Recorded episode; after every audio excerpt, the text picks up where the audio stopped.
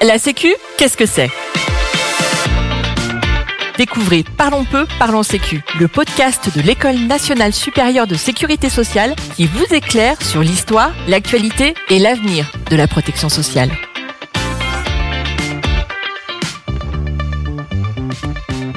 Dans cet épisode, nous recevons Benjamin Ferras, inspecteur à l'inspection générale des affaires sociales, enseignant et conseiller scientifique de l'Institut des hautes études en protection sociale. Nous recevons également Gilles Nézosi, directeur d'un organisme de sécurité sociale, enseignant et également conseiller scientifique de l'Institut des hautes études en protection sociale. Benjamin Ferraz, Gilles Nézosi, bonjour. Bonjour. Bonjour. Aujourd'hui, nous allons nous interroger sur ce thème particulier propre aux politiques sociales, la cotisation. Ma première question est assez élémentaire.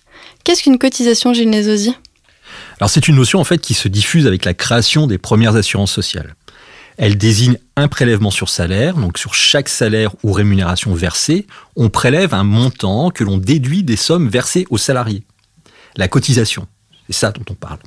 Cette cotisation sert à financer les assurances sociales c'est son produit qui permet de disposer des financements extrêmement considérables pour verser les prestations sociales. Mais alors, Benjamin Ferras, pourquoi euh, l'appeler cotisation? N'est-ce pas un impôt ce prélèvement? Alors, il y a une grande différence euh, entre cotisation sociale et impôt, c'est que la cotisation sociale, elle, peut ouvrir droit à une contrepartie. Dans le système d'assurance sociale originel inspiré par le chancelier Bismarck, un assuré social n'est couvert que s'il cotise mieux plus il cotise, plus il est couvert. En fait, il faut contribuer pour avoir des droits. On appelle ces droits des droits contributifs. Plus le versement est important, plus la prestation est élevée. C'est le cas, par exemple, pour les revenus de remplacement en cas de maladie ou d'accident. Aujourd'hui, tous les droits et couvertures ne sont pas contributifs. On n'a pas toujours besoin de cotiser pour recevoir. Mais le principe demeure, très fortement. Pour des pans entiers de la sécurité sociale, et au premier chef, par exemple, les pensions de retraite. Les cotisations peuvent ainsi financer des dépenses de solidarité, mais elles s'inscrivent dans un système qui demeure assurantiel. Une autre différence avec l'impôt relève de l'affectation des recettes. Pour les impôts, les recettes ne sont pas affectées. Lorsque vous payez de l'impôt, vous ne savez pas s'ils serviront à financer la construction d'une école, des routes ou des traitements de fonctionnaires. Les impôts financent toutes les dépenses de l'État ou des collectivités. Mais pour les cotisations sociales, ce n'est pas le cas. Comme lorsque vous lisez votre fiche de paie, comme vous l'avez fait dans le cadre d'un précédent euh, podcast, vous savez quel financement est apporté à quel risque. En gros, quelle cotisation assure quelle dépense. Gilles Nézosi, cette cotisation, est-ce qu'elle présente d'autres spécificités? Oui, tout à fait. Elle constitue par exemple ce que l'on appelle un salaire différé. Alors les salariés sont en fait tout à fait d'accord pour ne pas recevoir tout leur salaire, mais de voir celui-ci diminuer en contrepartie d'une garantie d'une assurance. Alors de plus, on distingue des cotisations salariales payées par le salarié des cotisations patronales qui sont bien sûr payées par l'employeur. Il y a un débat sur les montants à la charge du salarié et de l'employeur.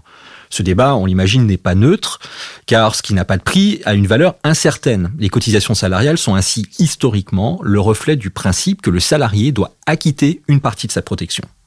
Ce principe est désormais aussi mis en œuvre via la contribution sociale généralisée que tout le monde paye. Par ailleurs, historiquement, la cotisation permet de déterminer le niveau de solidarité souhaité. Toutes les cotisations étaient à l'origine plafonnées, c'est-à-dire qu'au-delà d'un certain salaire, on ne prélevait plus de cotisations. Ce système existait pour éviter que les plus riches aient le sentiment de trop payer par rapport aux plus pauvres. Mais les cotisations sociales ont été progressivement déplafonnées pour mieux répondre aux principes de sécurité sociale. Chacun contribue selon ses moyens, chacun rejoint selon ses besoins. Les cotisations présentent également des caractéristiques qu'il faut avoir en tête. Celle qui est le plus souvent mise en avant est sans doute son caractère obligatoire. Nul ne peut refuser de cotiser. Mais cette obligation entraîne également deux autres facteurs tout aussi importants et que l'on a moins souvent en visibilité. L'absence de mécanisme de sélection des individus couverts, c'est la première de ces caractéristiques. Si vous cotisez, on ne peut refuser de vous assurer lorsque survient un risque social. Et on continuera toujours à vous assurer. Ainsi, si vous avez une maladie chronique, par exemple, eh bien l'assurance maladie continuera toujours à rembourser vos frais de santé. Deuxième caractéristique, le fait qu'il n'y a pas toujours de lien entre la prise en charge et le niveau de cotisation acquittée. Ainsi, par exemple, on a toujours en assurance maladie, même si vous êtes très malade, vous ne paierez pas plus de cotisations et vous ne payez pas davantage de cotisations euh, si vous avez beaucoup d'enfants. La logique est donc une logique solidaire, euh, des biens portants vers les malades ou de la population vers les familles. Chacun contribue selon ses moyens et chacun reçoit selon ses besoins. Mais alors, euh, expliquez-nous qui paye des cotisations, Benjamin Ferras? Alors dans les faits, euh, c'est l'entreprise. Lorsqu'elle verse un salaire, en même temps, elle calcule, déclare et verse les cotisations, le plus souvent à une entité qu'elle connaît et redoute, l'URSSAF, l'Union de recouvrement des cotisations de sécurité sociale et d'allocation familiale. Ce sont ces opérations qui sont traduites dans le bulletin de paye.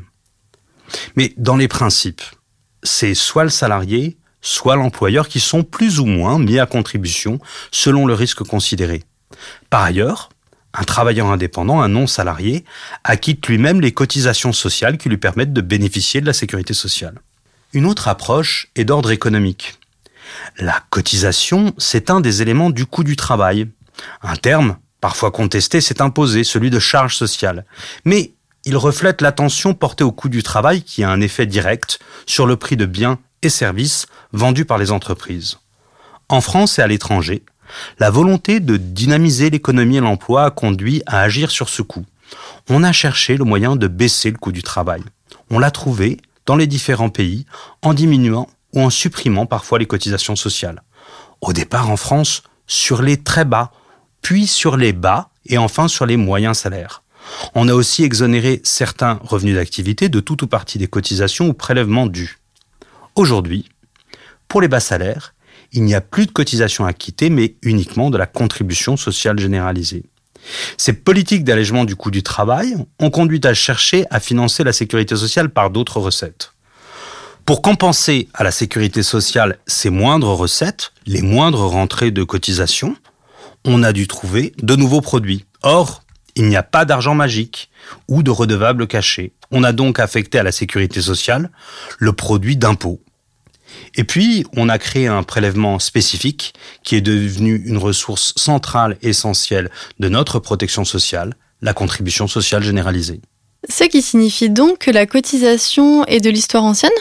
Alors, certains le croient, mais il faut être nettement plus nuancé à mon sens. L'idée de contribution pour bénéficier d'une protection de prestations demeure. Elle a évolué dans ses formes et modalités, mais ce principe demeure essentiel. Sans contribution, notre système de sécurité sociale n'existe pas. Au plan financier, bien sûr, mais aussi au plan politique et moral. On doit payer pour avoir le sentiment de faire partie de cette communauté, de cette société de semblables qui est à la source même de notre sécurité sociale. Au demeurant, on n'acquitte pas que des cotisations à la seule sécurité sociale. On paye aussi des cotisations aux couvertures complémentaires ou aux autres acteurs qui ont été évoqués dans notre podcast. En fait, la cotisation sociale, elle revient aussi à mettre en œuvre les principes qu'on a affirmés en France dès 1789 dans la Déclaration des droits de l'homme et du citoyen. Pour les dépenses d'administration, une contribution commune est indispensable. Elle doit être également répartie entre tous les citoyens en raison de leurs facultés. En fait, cotiser, c'est contribuer à notre sécurité sociale. Tous ceux qui travaillent sans déclarer leur activité, sans payer les prélèvements dus, rompent ainsi notre pacte social. Ils ne financent pas notre système de solidarité collective. Dans le même temps, ils ne vont pas acquérir, par leurs cotisations, de droits à la retraite, par exemple, qui a vocation à leur être versé plus tard. Ils pénalisent la société, ils se pénalisent eux-mêmes. Ne pas cotiser, c'est une épasse collective et individuelle. C'est aussi cela que rappelle le terme de cotisation, que notre sécurité sociale est un bien commun. Nous la finançons ensemble pour qu'elle nous protège ensemble, tout en reconnaissant aussi les efforts de ceux qui ont apporté ce financement. Le financement peut varier, l'idée de cotisation demeure. Merci beaucoup pour cet éclairage. Merci. Merci. Vous venez d'écouter Parlons peu, parlons sécu, un podcast de l'EN3S, l'École nationale supérieure de sécurité sociale. Retrouvez prochainement un nouvel épisode pour décrypter ensemble les enjeux de la protection sociale.